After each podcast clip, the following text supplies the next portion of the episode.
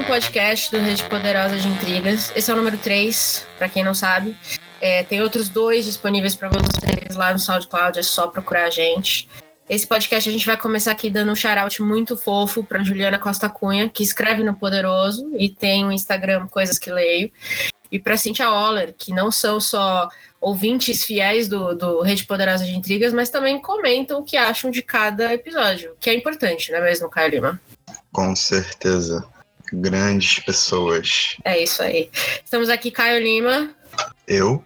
Do Rede de Intrigas. E eu, Patrícia Quartarolo, do Poderoso Resumão. É, para falar com vocês sobre um tema divertido, talvez estranho.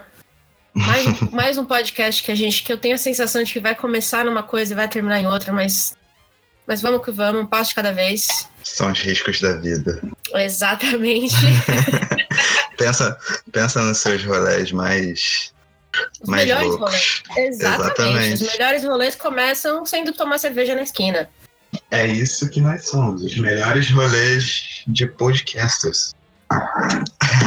Excelente. É isso que a gente quer. Essa é a versão que a gente quer para o nosso podcast.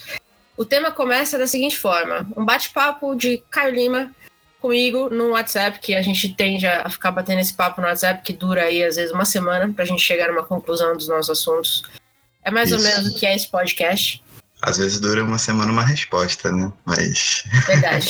Verdade. Acontece, né? acontece. Mas o Caio me recomendou uma série que tava, tinha acabado de sair na Netflix, que na verdade é uma série da BBC, sobre Troia. E aí, conta pra gente por que, que essa série chamou sua atenção. Porque você comentou umas coisas muito legais comigo quando você me recomendou.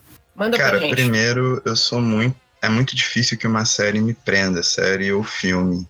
Eu não sou muito ligado à TV, mas eu tava de bobeira na Netflix, vendo as mil recomendações de anime ou anime que apareciam. E aí, de repente, apareceu Troia. Eu sou. Eu tô fazendo um trabalho sobre parte da mitologia, que vai ser lançado em breve lá no Rede, Jabá. E vi que era uma primeira temporada, oito episódios, tranquilo, não ia demorar muito. Comecei a assistir e me chamou muito a atenção por alguns pontos. Primeiro, que os deuses, né, em toda a sua onipotência, onipresença e onisciência, eram muito humanos, né? Eles tinham muito imperfeitos na real. Eles tinham seus conflitos ali entre eles de uma forma muito próxima do que nós temos com, entre, entre nós, né? Outra coisa foi o foco narrativo construído com base em, questões de poder bastante sutis e bastante né, melhor delineadas que uma história mitológica, digamos assim, né, um épico grego. E a questão também de, da, da miscigenação. Você tem Zeus negro, você tem Aquiles, que é o grande guerreiro negro também. Você vê que os diferentes os diferentes povos, né, tanto Troia quanto os gregos e as suas polis ali possuem características muito distintas um dos outros. Isso é uma parada que eu fiquei bastante feliz também em ver, né? Porque isso abre um precedente para outras discussões. É, eu acho que assim que eu assisti a série, eu assisti os primeiros três episódios. Uhum. Quando apareceu Zeus Negro e logo depois o Aquiles Negro, na hora eu pausei a série e fui pesquisar é, artigos sobre a série, né? Que Sim. tinham saído. E não deu outra.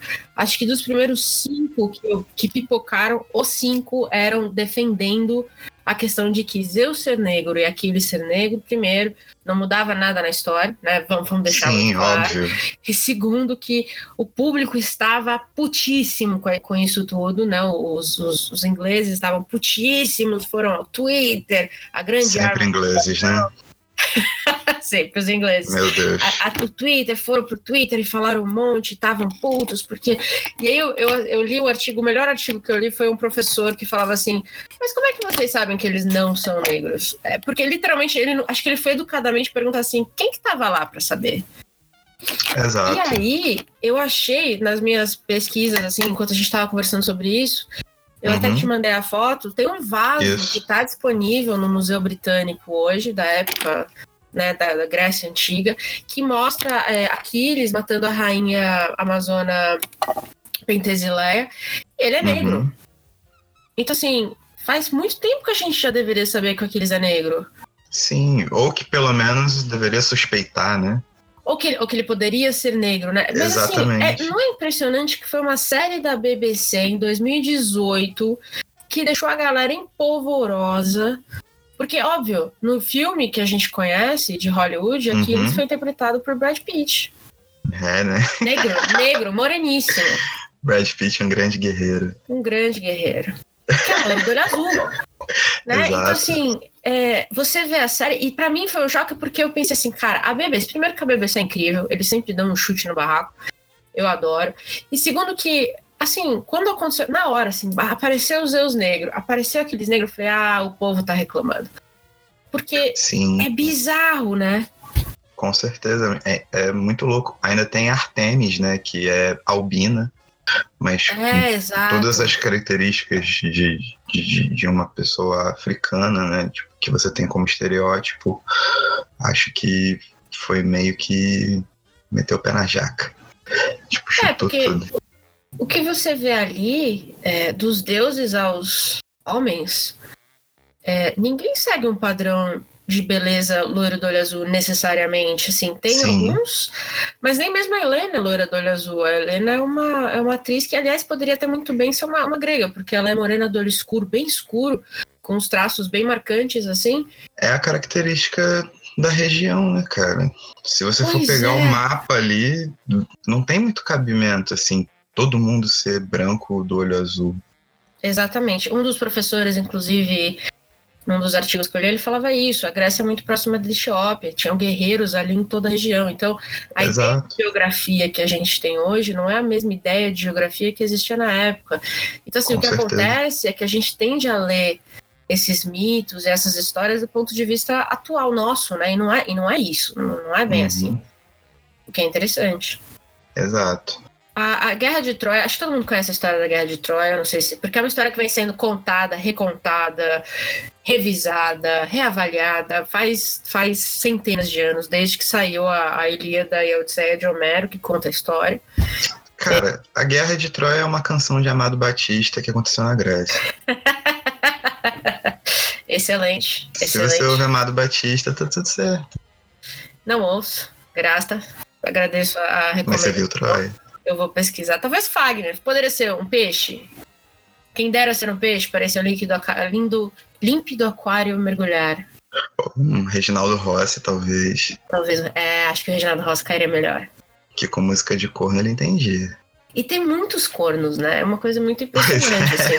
Porque quando a gente fala de poder, tem muita traição, né? Se você muita, pensar bem.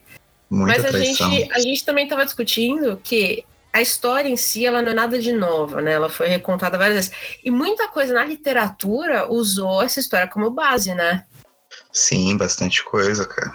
Assim, não só como base a questão da traição, Sim. mas vários outros respingos da própria ideia de mito que os deuses criaram foram respingando para a literatura, até porque a gente produz hoje, na real, né? Exatamente. É tudo uma recontagem do que já existe, né? Muito raro ter algo assim, eu diria, 100% original. Muito forte, né? Essa questão. Eu acho que é muito mais raro ainda você ver uma parada ultrapassar, tipo, milênios sendo recontada dessa forma, né? Tipo, Fato. de várias formas, de várias releituras, sendo tão, algo tão influenciador na cultura como, como um todo. Muito bizarro, né? A ideia de deuses, né? Uma coisa que eu acho que é, é, tão, é tão profunda na nossa cultura, tanto o Deus, né, como a maioria do, do mundo Sim. cristão conhece, mas até essa ideia de ter muitos deuses e cada deus ser dono de uma parte, não sei do que, e aí eles têm esses. O engraçado dos gregos é que os deuses não eram perfeitos. Eu acho que essa é a parte mais interessante. Não, nem um pouco. Eles se traíam, se sabotavam direto e faziam várias merdas também. Inclusive, é, a, a, história de Troia começa com é, uma picuinha entre três deusas, né? Que, Exato, a maçã dourada, né? É, uma vaidade de ser a mais bela, que é uma vaidade que a gente diria que é uma coisa tão humana. E essas uhum. três deusas poderosíssimas precisam que um humano diga para elas quem é a mais bela, e aí as outras ficam pé da vida. E você vê aqui e fala, gente, mas não é possível. É muito humano, é muito, é muito bizarro. O que eu achei mais, mais humano foi Zeus falando, pô, aguenta as consequências aí, cara. É, Zeus virando Zeus como pai das três, eu não vou me meter. Completamente indiferente, se vira. Se vira. Eu não parecia, vou escolher a mais bela. Parecia um pai cuidando de três filhas mesmo, né? Tipo, ah, não vou ficar falando com vocês nada, não. Vocês se entendem. Exatamente. As três perguntando, pai, quem é a mais bonita? Ah, eu não vou escolher, não. Eu gosto das três da mesma maneira. Vamos chamar um terceiro independente aí para resolver. Que foi Paris, é. que coitado. Se ferrou. Pô, fazer o quê, né? Alguém, alguém, tem, alguém que, tem que ser, né? É, exatamente. Alguém tem que ser escolhido, não tem jeito. Com certeza. O que, que você já leu de bom da literatura que você consegue pensar assim, pô, tem a ver ou traz um pouco dessa coisa que a gente poderia remeter à Troia? Porque eu só consigo Cara... pensar no livro, que foi um livro que você também me lembrou que existia. Sim, fala o seu.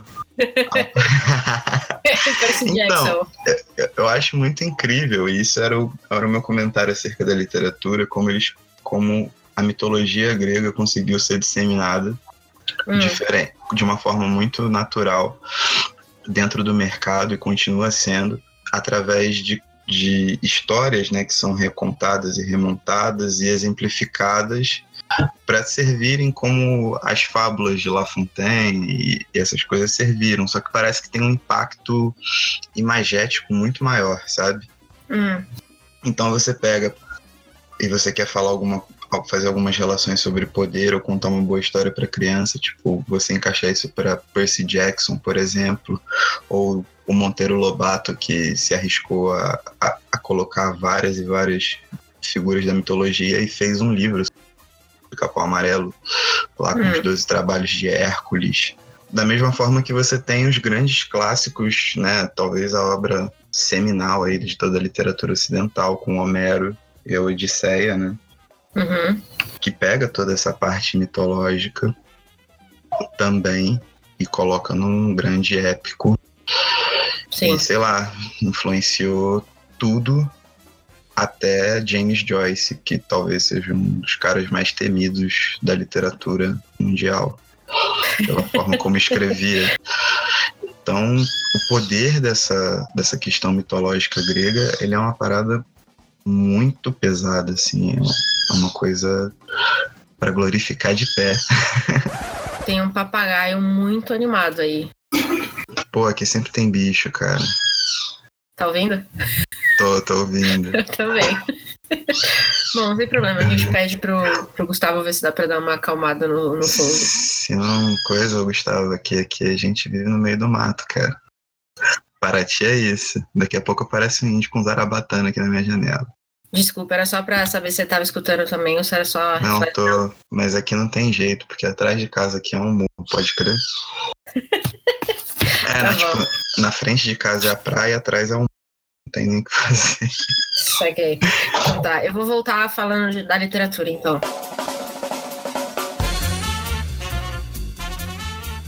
Cara, eu acho que esse é o, é o, poder da. É incrível, né? O poder da literatura. Porque a história foi contada por, por Romero há mil, mil, milhares, milhares, olha só, milhares de anos, e é o que você falou. Até hoje a gente consegue achar versões da mesma história, porque Percy Jackson foi um fenômeno de vendas, né? Pô, total. E é um mundinho aí, cara, é um mundinho adolescente, onde os deuses têm uma influência super interessante. Eu, eu, vou ser, eu suspeita para falar, eu li Percy Jackson, eu adorei. É, eu amo mitologia grega, então Vale dizer que esse tema, quando o Caio veio falar de Troia, eu já falei, ah, vamos falar de Troia, vamos falar de Atenas, vamos falar de todo mundo. Eu tenho Atenas, inclusive, tatuada, para quem não sabe, amo Atenas, é minha deusa preferida.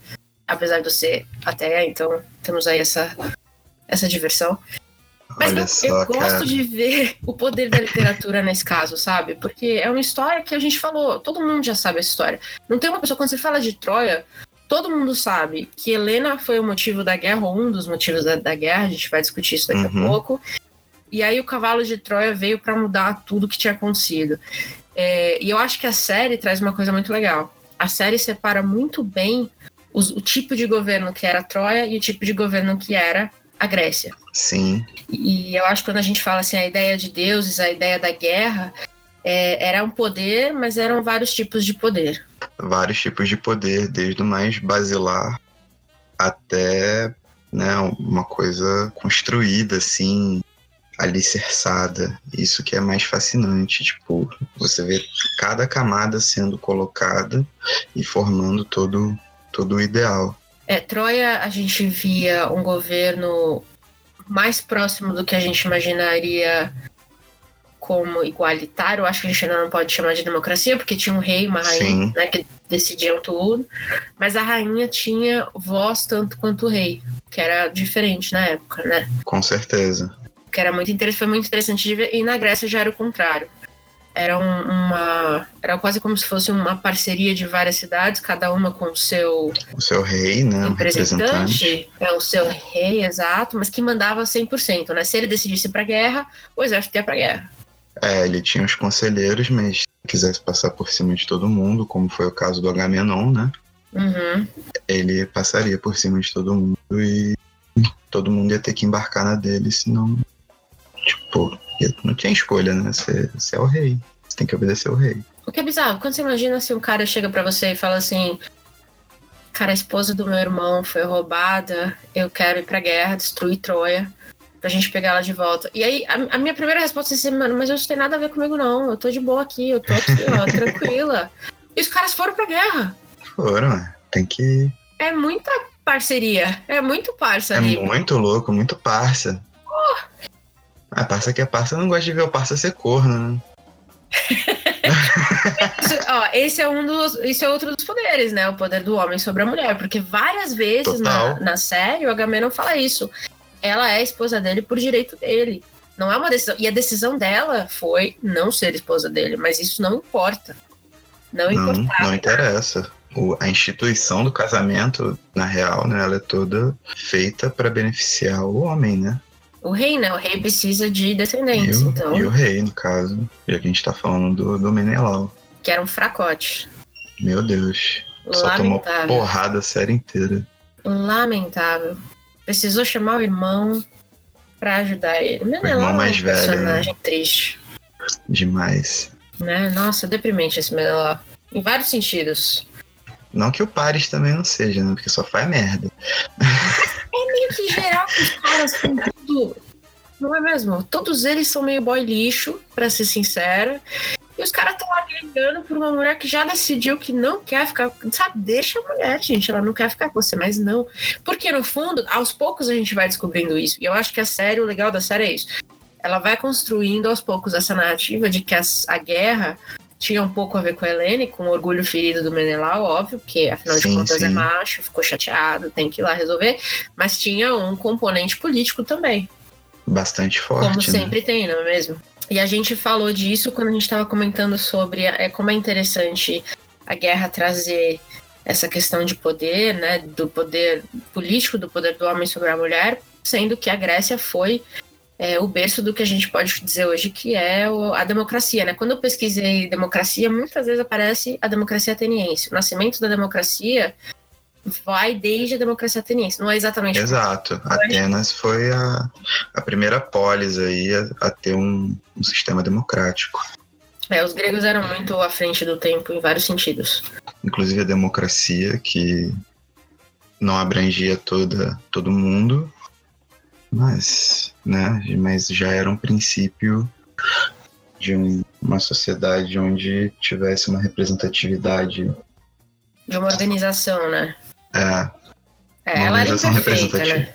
É, ela era imperfeita. As mulheres não podiam, não tinham voto, mas foi ali que surgiu é, a primeira ideia de uma pessoa um voto. É óbvio que aí a pessoa era definida dentro dos parâmetros dele. Então, como eu falei, as mulheres não votavam, você tinha que ter mais de 30 anos, enfim. Mas a ideia de você vale um voto e o cara mais rico da cidade também vale um voto, meio que já era uma coisa totalmente diferente. Com certeza não é?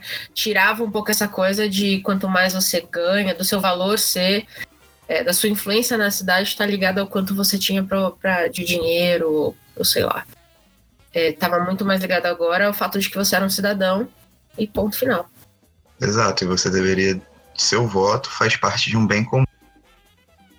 Né? Você tira a individualização do que seria o bem-estar social. Apesar de não gostar dessa expressão, foi a única que me veio à cabeça. a gente fala de literatura, é, tem um clássico da literatura que eu até comentei com você, que é o Édipo Rei. Quando eu li esse livro, Apolo aparece ali. É, uhum. Muito pouco, mas o que eu fiquei muito impressionada com esse livro, eu resenhei esse livro em 2013 no Poderoso, eu vou deixar no, no link para vocês, no Medium, para vocês darem uma olhada. Mas o que eu fiquei muito impressionada quando eu li esse livro é que em determinado momento um, um, colega do rei, um conhecido do rei, ele questiona o rei, ele diz que o rei pode ser um assassino, e aí quando o rei fala, mas eu sou seu rei, ele meio que responde, você não tem autoridade para fazer nada comigo. É, e era muito raro a gente ver, assim, é um clássico, né, um clássico grego, e você vê que o rei era questionado abertamente, né? Ou seja, o poder uhum. era questionado. E eu fiquei muito impressionada por isso, porque é, quando a gente lê a história sobre reis, principalmente na Europa, Sim. não é isso que a gente vê, não é isso que a gente conhece sobre a história, né? A gente conhece a história que os reis eram acima do bem e do mal. Com certeza, né? Eram deuses na Terra ou Deus na Terra, dependendo Exatamente. da vertente religiosa aí que se misturava na equação. Exatamente. O que também não deixa de ser interessante de, da mesma, do mesmo, vamos dizer, a mesma região que nos deu a ideia de democracia, também uhum. nos trouxe a, a, monarquia colonizadora, né? Porque os países europeus que tinham tudo para virar democracias muito antes de todo mundo acabaram virando monarquias que colonizaram o meio mundo. Até porque também não faz sentido você chegar num país e falar, ah, tá aqui todo um território e perguntar para os índios, vocês topam ser colonizados? não dá, não dá, né? Você tem que chegar e resolver o problema. Não, foda que você tá. Se você tá entrando em outro lugar, você tá querendo alguma coisa rápida, senão você não botaria seu exército em marcha, marcha sabe? Exatamente, entendeu? É, é complicado. Ninguém vai pedir nada, né? Ninguém, ninguém tá contente com o que tem, todo mundo precisa de alguma coisa e ninguém tá afim de pedir nada. Então a ideia de democracias cedo é uma coisa muito. É uma coisa muito pra gente discutir em questão de do que, do que poderia ter sido, né? Até do que nós poderíamos ter sido em relação à nossa colonização, porque não existiria resistência, sabe qual é?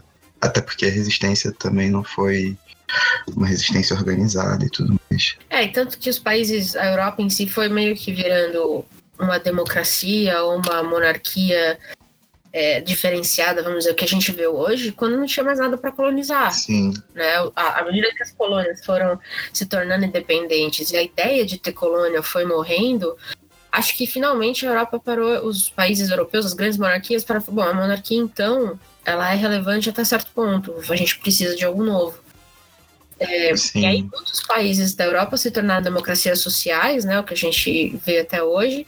Alguns viraram é, monarquias representativas, não sei como a gente pode chamar, que é o caso, por exemplo, o maior, o maior exemplo não deixa de ser a Inglaterra.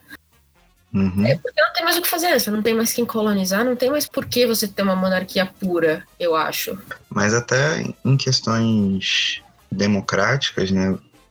O, o século XX ele foi recheado de governos autoritários, inclusive na Europa, e a gente tem o, o nazismo como maior expoente disso. Mas na virada para de, formas democráticas de governo, você ainda tinha países colonizadores Lógico que não no continente europeu, mas em outros continentes, né? Há alguns países africanos e, é, e latino-americanos, por exemplo, só conseguiram independência, pô, sei lá, não tem nem 20 anos direito.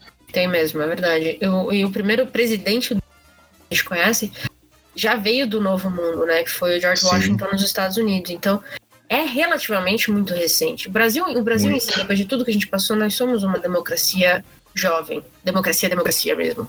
É, democracia, democracia, sei lá, 20 anos, 28 de democracia e ainda assim a gente corre o risco de perder a qualquer momento. É, porque ela é muito frágil ainda. Isso vai até no, no nosso o primeiro podcast que a gente falou, né? Que passa muito pela uhum. ideia do que é ser cidadão e da sua participação e de como as pessoas não sabem ainda como participar. Sim. Ela vai além do voto, né? Sua participação ela vai além do voto. Eu Com acho certeza. que às vezes é, é, difícil até da gente conseguir disseminar essa ideia.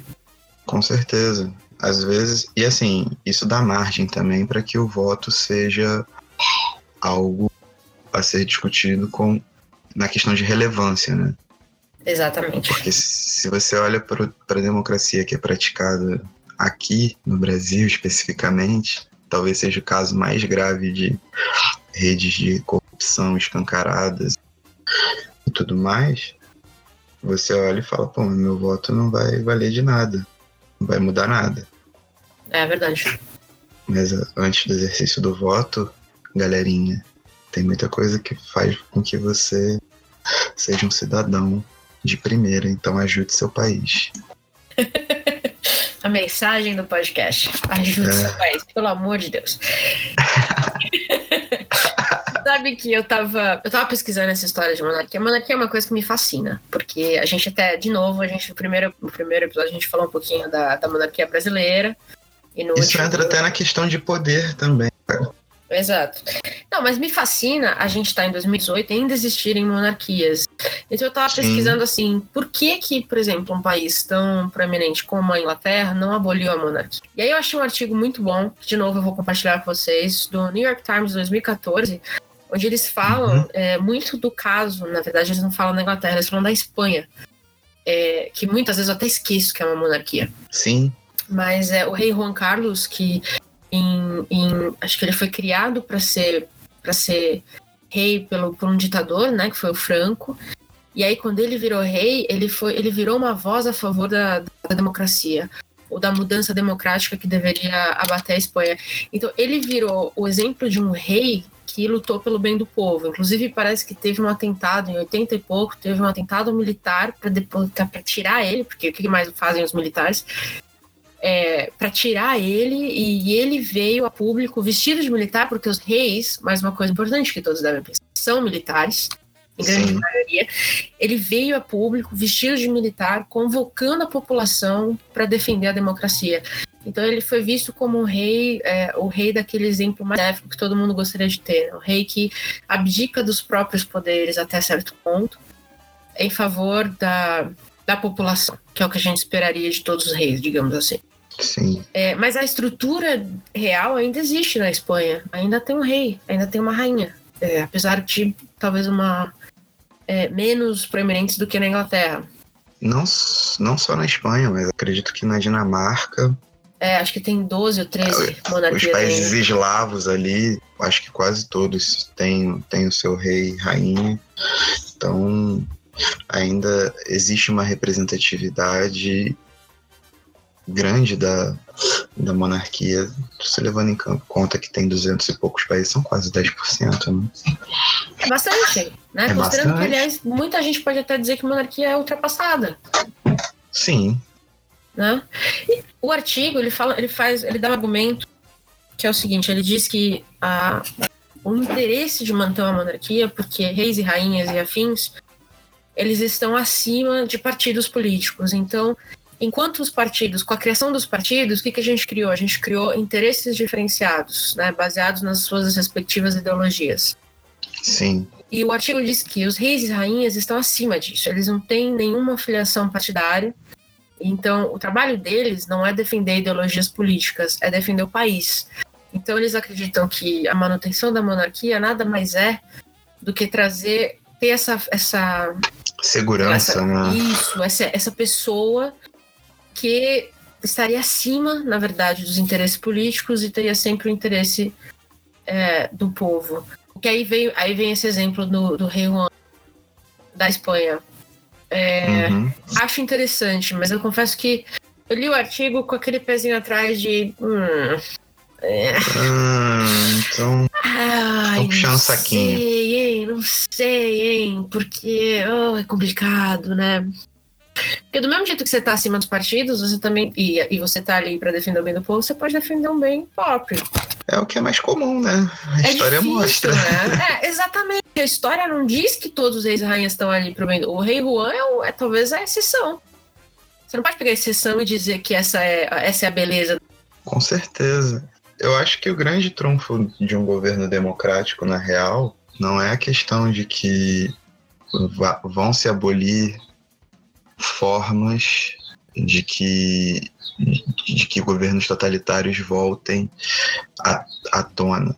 Se dentro de vários aspectos o povo não for né, trabalhado e levado ao conhecimento do poder que o, o voto como produto final do exercício de democracia for que, que o, o voto tem, é, as coisas, vários políticos autoritários vão fazer uso da máquina democrática para se instalarem no poder. Exatamente. Isso, Aliás, a história isso, também mostra isso, né? A história mostra isso perfeitamente. Está mostrando de novo. É, inclusive, se você citou o nazismo, a gente não pode esquecer que Hitler foi eleito. Foi eleito, foi eleito. E na, na própria Europa mesmo, onde a gente considera que é o berço de toda a cultura e classe e tudo mais, os grupos de neonazistas estão ganhando adeptos a cada minuto que passa. Verdade. É uma onda que não, não acabou ainda, sabe? A grande coisa da democracia é que ela sempre haverá um contraponto aberto. E dentro desse contraponto, dentro dessa discussão, as pessoas vão, através do voto, eleger uma forma de, de que o coletivo sobressaia dentro daqueles problemas que são apresentados. É interessante, porque você falou, é verdade, a gente vê a Europa como berço de muita coisa positiva, uhum. e ainda assim, assim, é um território, é, no total, o continente europeu é menor que o Brasil, se você for Sim, olhar em, em bem, menor. Né, bem menor que o Brasil, e ainda assim as divisões que existem ali são profundas, né? Sim. É, a gente acabou aí a, a Copa do Mundo e a gente estava falando disso outro dia. Com certeza. E o melhor exemplo dessas divisões extremamente profundas, inclusive entre colonizador e colonizados, é a Europa, e a Copa do Mundo demonstrou isso de uma maneira, na verdade, cada edição da Copa do Mundo demonstra, parece que isso fica mais claro, mais óbvio, Sim, mais tangível, né? Com certeza. É, o maior exemplo eu acho que é a França, lamentavelmente ah. campeã do mundo. Chateadíssima. É, Neymar. Nossa, chateadíssima. De novo, eu falar. Eu só queria que a França perdesse, entendeu? Foi a única coisa que não aconteceu. Tô chateado. E um futebol feio, né, cara? Não, tô nem aí. Eu não tô nem aí se o futebol fosse. Podia ser lindo, podia ser o futebol mais lindo. Não, mas, eu ainda assim queria que perdesse. Não, Ai, mas tudo ótimo. bem, mas pelo menos jogasse um futebol maneiro, né, cara? Pô, já que vai ganhar, já que vai deixar a gente com ódio no coração. deixa um ódio bem jogado, não deixa um ódio. Tipo a Alemanha de 2014, né? Quando chegou a final, ninguém podia negar que foi justa. Pois é. Né? Tava bonito de ver aquela Alemanha. Em compensação, Alemanha de 2018. É... Mas rolaram muitas brigas, inclusive políticas nesse meio, né? Os jogadores turcos posaram para fotos com o presidente barra ditador da Turquia. Isso gerou uma comoção por parte dos alemães. E aí é, o Ozil já cantava o hino. Foi uma é, loucura. Eu li, eu li um artigo muito bom sobre a eliminação da Alemanha. Na verdade, eu achei que o artigo ia ser uhum. sobre futebol, mas virou outra coisa que era falando que a seleção, principalmente, eu acho que isso é verdade para vários países, mas principalmente a seleção alemã, uhum. ela tende a refletir muito claramente o que acontece no país na época. E, e o país está dividido, né? A Alemanha está ah. enfrentando uma, uma, um pouco de uma erupção social ali. E, e, eu, vou, eu vou achar esse artigo também para vocês lerem. Muito interessante, muito mesmo. É louco, né? Porque eles vivem talvez com a mancha mais negra da história recente da humanidade, assim, pelo menos dos últimos 100 anos, com certeza, que é o nazismo. E, pô, com certeza que numa população de 50 e poucos milhões de pessoas, que é isso, 90 milhões, enfim, uma população como a da Alemanha, é, o nazismo não morreu, obviamente. Se tem nazista no Brasil, se tem nazista lá, não vai ter alemão. Mas existe uma obrigação uma questão de um exercício de culpa sobre o que eles foram capazes de produzir que parece que está se esvaindo, né? É, então, é, a sensação que eu tive quando até quando eu, eu aprendi sobre isso na escola e nos anos subsequentes é que a Alemanha fez um trabalho muito positivo em se espiar, em, em reconhecer o, o, papel que teve, digamos, no, nos 100 anos recentes de problemas do mundo. Teve até um, acho que um senador, que disse que alguém perguntou se ele gostaria de ver a Alemanha liderando a Europa. E aí ele comenta assim que ele acha que as pessoas não se sentiriam confortáveis com isso, porque ele sabe da história da Alemanha. Então, Sim. a sensação que eu tenho é essa. Eles fizeram até agora um papel muito bom em reconhecer. O problema é que tem grupos ali que estão ganhando força que, na verdade, são completamente contra esse argumento, né?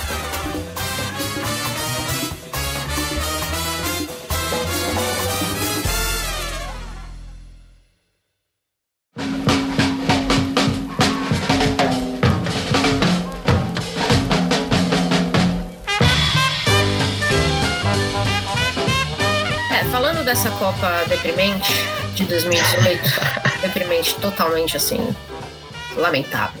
Que no final virou Eurocopa, né? Como todo mundo falou. Com certeza. É, de novo, a gente fala da. Eu lembro muito claramente de, de ter lido o artigo do Lukaku, que acho que todo mundo leu, porque virou, foi meio viral, no Players Tribune, né? Onde ele fala claramente que quando eu jogo bem, eu sou um jogador belga.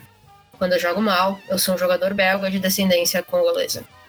Sim. E é, a nova geração belga incrível, que vai ter que esperar aí mais oito anos para ganhar uma Copa, ainda assim não é tão representativa quanto a da França, né? Porque a França, eu não sei se chegou a ver, o Trevor Noah, hum. é, que, é um, que é incrível, ele é, sul, ele é sul-africano e ele assumiu uhum. um programa nos Estados Unidos, né? E ele fez um ele fez um vídeo dizendo a África venceu a Copa. E aí o embaixador francês nos Estados Unidos escreveu uma carta para ele, uhum. dizendo que achava absurdo ele falar esse tipo de coisa. Quem venceu a Copa foram os franceses. E no vídeo o Trevor fala isso, ele fala assim, mas por que, que eles não podem ser africanos e franceses? Por que, que eles têm que ser só franceses quando eles vencem a Copa? E a França, esse é o grande debate, não é mesmo? Com certeza, o grande, a grande questão dos últimos três anos, no mínimo, né? que é a questão que quando foi essa onda migratória tá, tem ficado mais forte, né? Exato.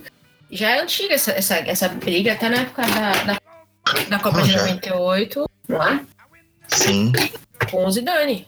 Então, assim, a Alemanha tem seus problemas e não pode esquecer que a França também foi uma, uma um grande país colonizador. Talvez a menos Bélgica, então, pelo amor de Deus. Então, talvez menos que a Inglaterra, até pelo uhum. poderio geral, mas assim. Sim. O que foi a era napoleônica para a França? Pô, foi pesado. Então, assim, são países que estavam acostumados historicamente a, a simplesmente entrar em outros países e assumirem aquela terra como sua e, e, a grande hipocrisia, é, e a grande hipocrisia é essa. Hoje os filhos daquelas terras não são bem vistos na, na França. É, né, cara? Foi um. Vocês vão ter que me do que o do Zagalo, né? Você diz dos jogadores franceses? Dos jogadores franceses, porque tipo, eles não negam, pelo menos os que eu vi assim, e os principais líderes dessa seleção, né? Um Titi, Pogba, eles não negam a sua origem, né? Eles não negam que também corre o, o, o sangue africano, a cultura e tudo mais, né? Em alguns países ainda, é, por exemplo, a Argélia, o uhum. Zidane ainda já se a gente nunca soubesse que ele era argelino, ele pode se passar por francês. Mas dependendo do, da, da, origem, principalmente quando uhum. a gente tá uhum. falando de África, tá na pele, cara. Não tem como fingir é, que o cara não, é dali, entendeu? E tipo, você olha pro time da França e, cara, tá ali. Tá ali, metade do time é tá é negra, entendeu? Não tem o que falar. Sim, com certeza. Foi bonito, eu acho que foi o Pogba falando mesmo, né? Com a do título. Que essa, essa França que, que venceu o campeonato mundial, né? A Copa do Mundo ela é a França que ele gostaria de ver e de viver, tipo, uma França que una todos os povos. Eu acho que foi uma parada muito sensata de um cara de 25 anos, assim, né, no, no auge de uma comemoração e mostra um pouco do que representa o título e do que representa os contrastes dentro da própria França nessa questão migratória que tem ficado muito mais evidente nos últimos anos. Mas, cara, até no Brasil, a questão da, da Copa foi evidente, não no nosso time, mas eu não sei se você chegou a ver, tem um vídeo uhum. da seleção, da, dos torcedores senegalenses aqui em São Paulo. Pararam uhum. no centro de São Paulo para comemorar a vitória do Senegal. é, são imigrantes, sabe? Saíram do país, largaram tudo para trás e estão aqui em São Paulo, no país onde eles não falam a língua, onde eles são, é, não sei se necessariamente mal vistos, mas acredito que sim, porque o Brasil é racista. E Meu os caras Deus. pararam no centro de São Paulo pra, pra celebrar, entendeu? Com a bandeira senegalesa. Então, assim, é só futebol, mas não é só futebol, né? Tem muita coisa aí que a gente pode Tem muita discutir. coisa. É muito, é muito louco, né? Porque a gente tá em 2018 e só agora a gente viu um técnico de futebol senegalês negro, Negro. sabe qual é? Um, né? Um. Um. técnico negro na Copa do Mundo. É, é incrível. Eu, eu, eu amo Copa do Mundo, esse atual. É, mas eu amo Copa em si porque eu acho que a Copa do Mundo ela é exatamente isso. Ela é o mundo, sabe? Ela te dá toda essa visão Uhum, que pra mim sempre foi além de futebol. Sempre foi mais do que futebol. com certeza. Eu acho que tem muita leitura. Teve a questão dos jogadores da Suíça fazendo a, a. Eu não sei se é exatamente uma águia da bandeira do Kosovo, né? O, o Shaqiri, que é o principal jogador e tal. É, é uma maneira de você manifestar o sentimento das pessoas que você tá carregando ali, né? Quando você entra em campo. Pelo menos eu imagino isso. Quando eu entrava em quadra, que eu jogava basquete, pelo time de Paraty, eu levava a minha cidade no coração, entendeu? Que lindo, cara. Que lindo. Você sente o que eles sentem. Você sabe como é. Exatamente. Eu sabia que o Caissara precisava daquele título que eu tava. É Sabe, isso, cara. É isso. Porque sabe, quer saber? No fundo, eu acho que tudo isso mostra pra gente algo que os gregos já pareciam saber. Que o homem é, no fundo, um animal político. A gente tá sempre. influ- A gente é sempre influenciado por aquele Uhum. ambiente que a gente vive, seja positivo ou negativamente, mas a gente se associa por uma questão de nacionalidade, a gente se associa por línguas. Com Isso certeza. É, né? Não tem como fugir. Hoje isso fica muito em evidência, porque apesar do noticiário brasileiro não acompanhar com tanta, tanto afinco que rola, mas muitas partes do mundo, politicamente ou organizacion- organizacionalmente, não possuem 10% do que o Brasil possui de, de, de caracterização política, né? Vivem em guerras e, e, e etc. E já são países mais do que espoliados, não tem mais o que fazer na terra delas, não tem algo que dê a elas sossego. É, então, e é por isso que às vezes eu sinto que é injusto você dizer para um, pra um Pogba ou para um Mbappé que vocês não são mais africanos, vocês são franceses. Porque eles são os dois. Pô, os pais Tá deles pele, são tá africanos, eles Exato. viveram isso a infância inteira. Eles viveram em bairros pobres das cidades onde nasceram. Essa é a grande questão, porque foi a, vamos dizer, a africanidade deles, talvez, que os permitiu, que os colocou num- numa vida que não era típica dos franceses.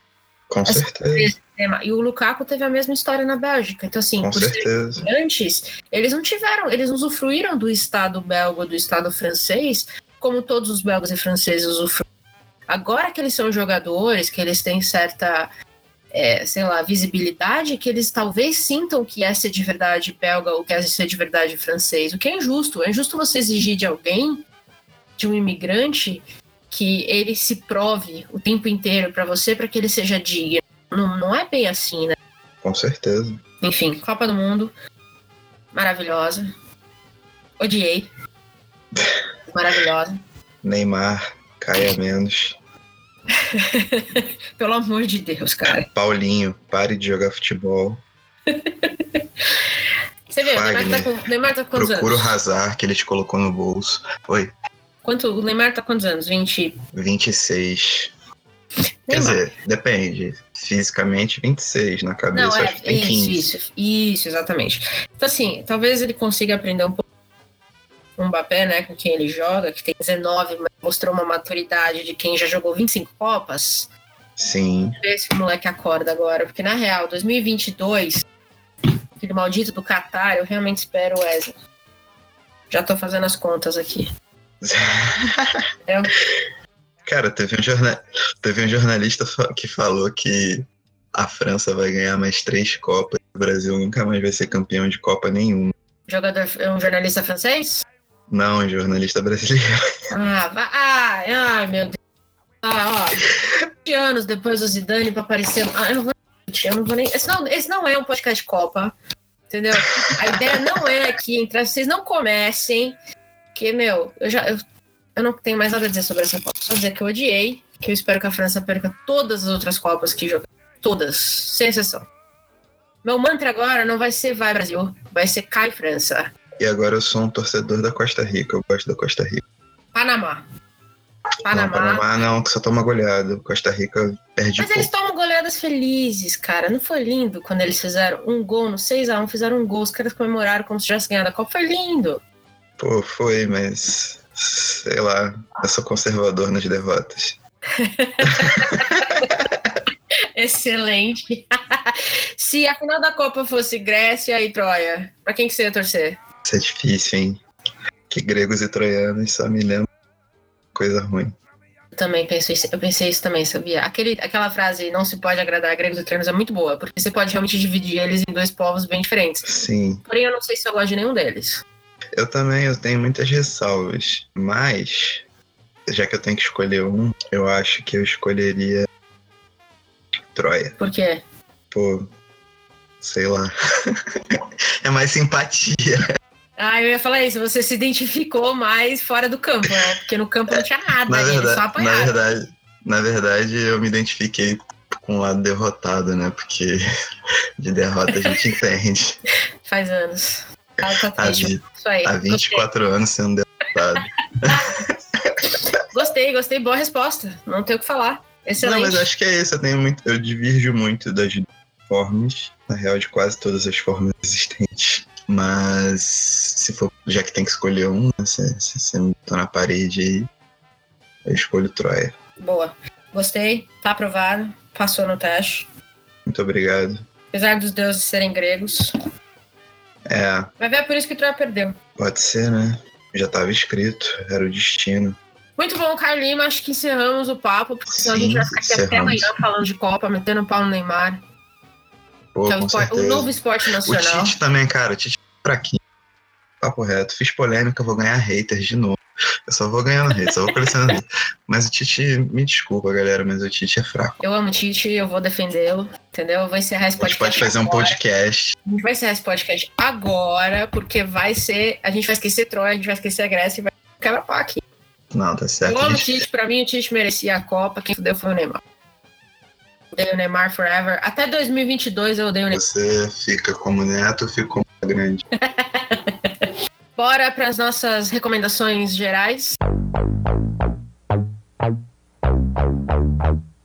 Me conte o que, que você recomenda pra gente ler, ouvir, dançar, assistir. Esse ano nós comemoramos 20 anos de uma das maiores arti... quer dizer, de um dos maiores álbuns dos anos 90. De uma das maiores artistas que tive o prazer de ouvir enquanto ser humano, que é a Lauryn Hill com The Miseducation. Lauryn Hill. Excelente. Puta Que merda. foi um álbum que, se não é meu preferido, tá aí no top 3 Da vida? da vida e formou boa parte desse cidadão que vos fala. Com certeza. Toda semana tá rolando aqui e eu quis fazer essa pequena homenagem a Laurie Hill, se você tiver. Obrigado por ter sido minha professora. Certeza que ela tá ouvindo. O podcast tá na internet Com aí pro mundo, certeza. entendeu? Certeza, cara. E trouxe também uma revelação que me chamou muita atenção essa semana. O Buddy, o álbum dele, primeiro álbum dele, álbum de estreia. E, cara, ele mistura R&B, soul, rap, todos os ritmos que fizeram a nossa cabeça desde os anos 70, ele condensou nesse disco dele. Tá, tipo, divino. Então, se vocês gostam de dançar, boas composições, esse é o álbum. Muito bom.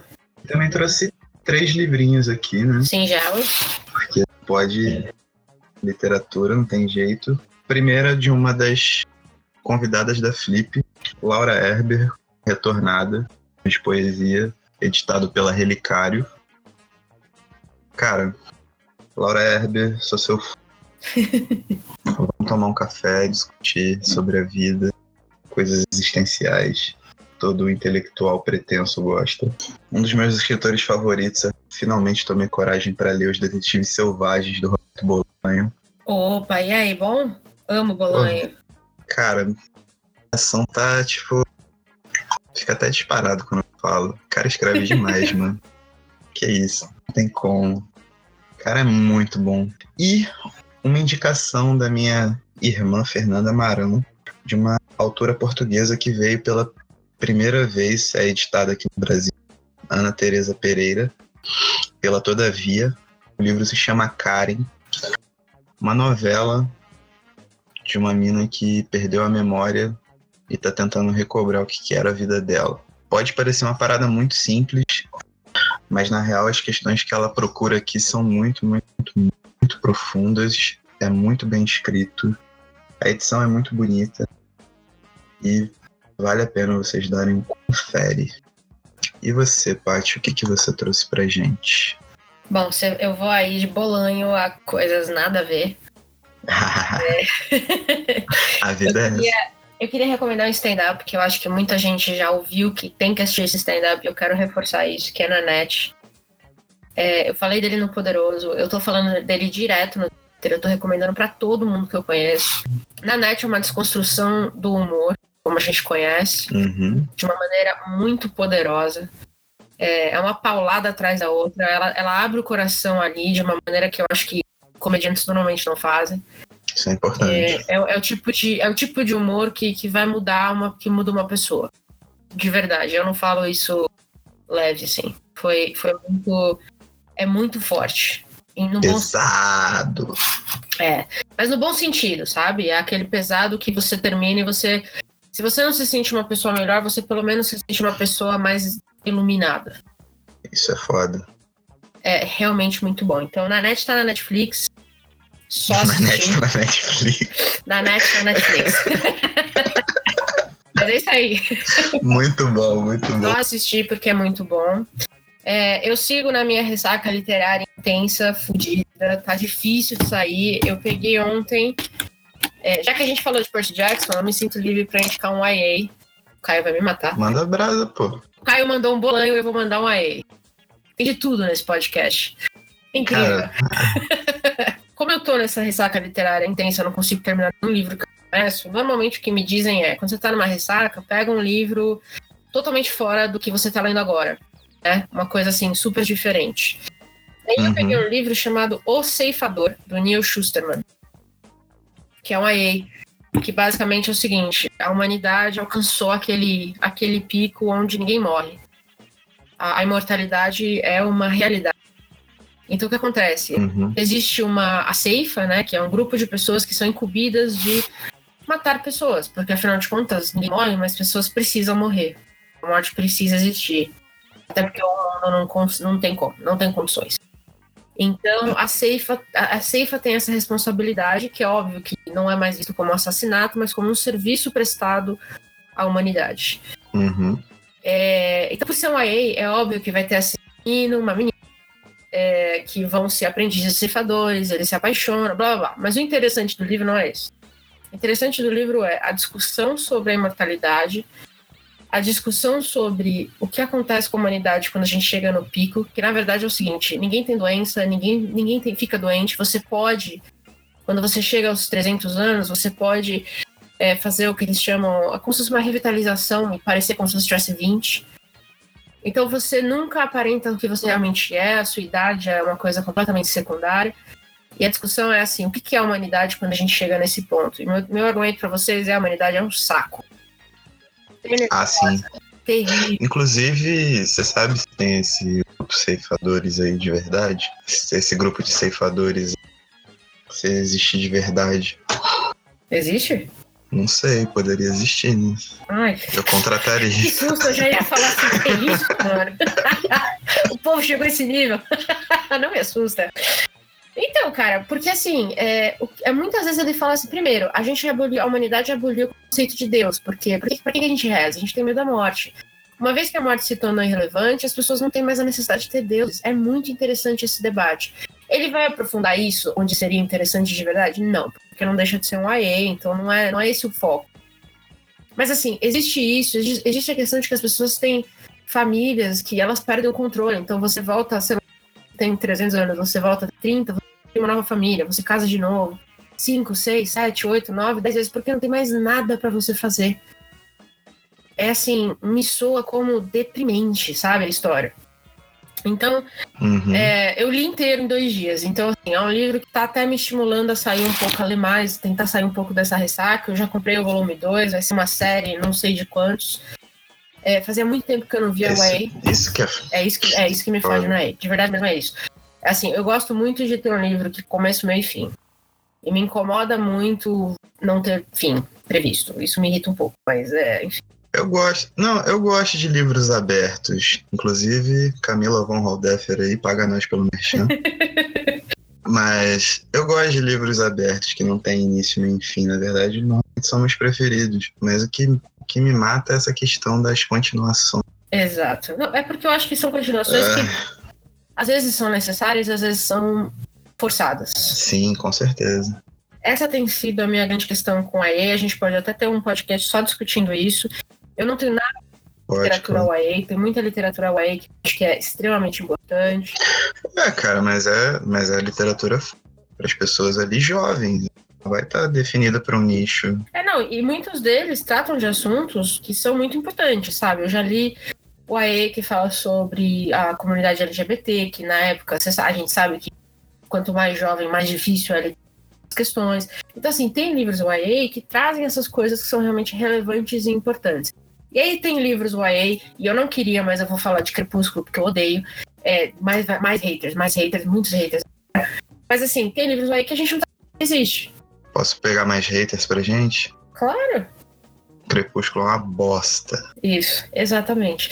É aquele tipo de livro que você lê, começa, termina e não te agrega em nada.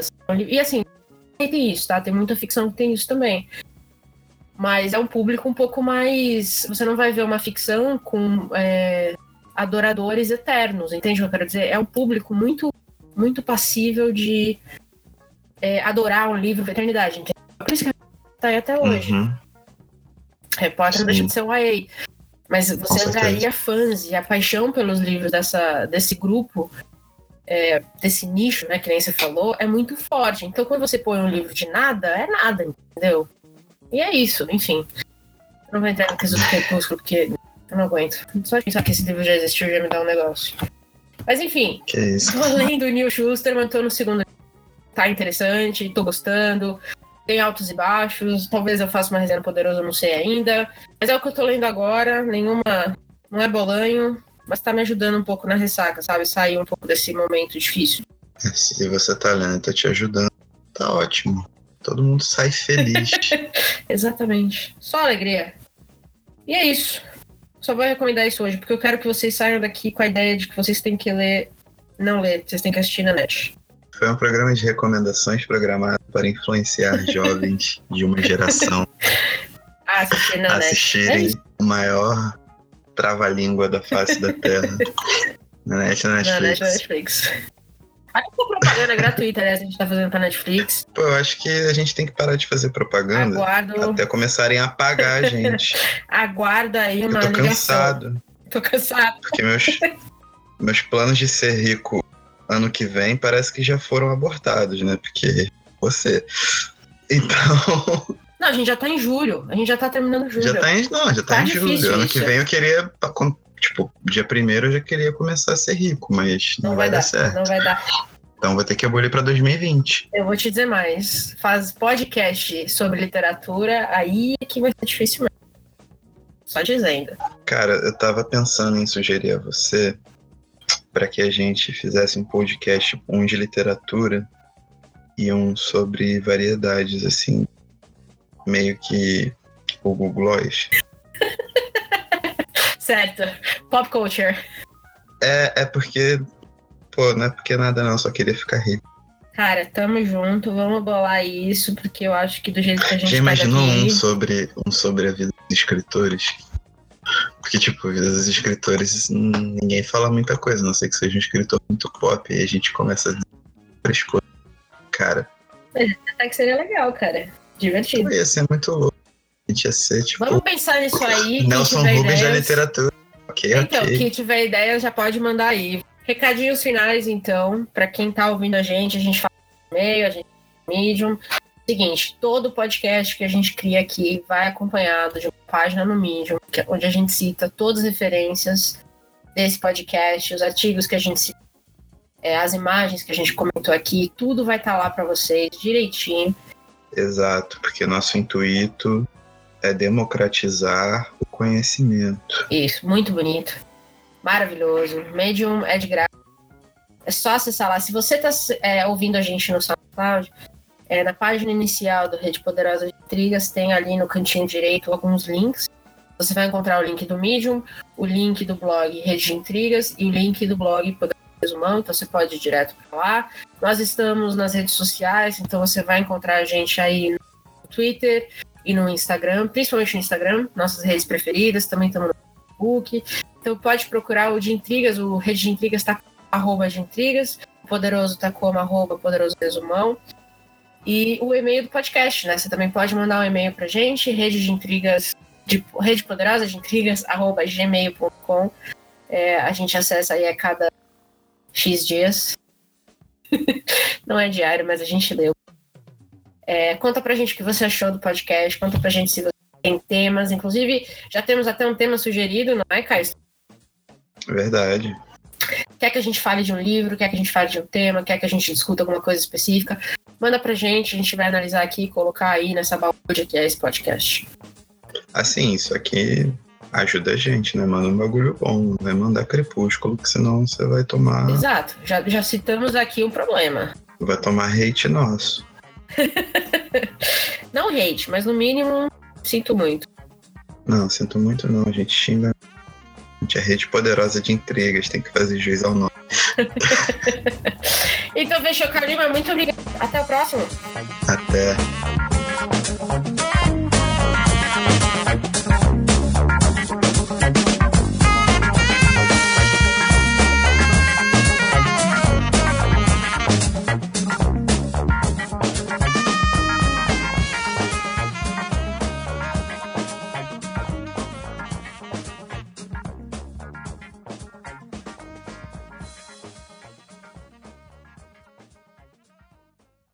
Tchau, Craig, seu otário. Este podcast foi editado por Gustavo Angeléia.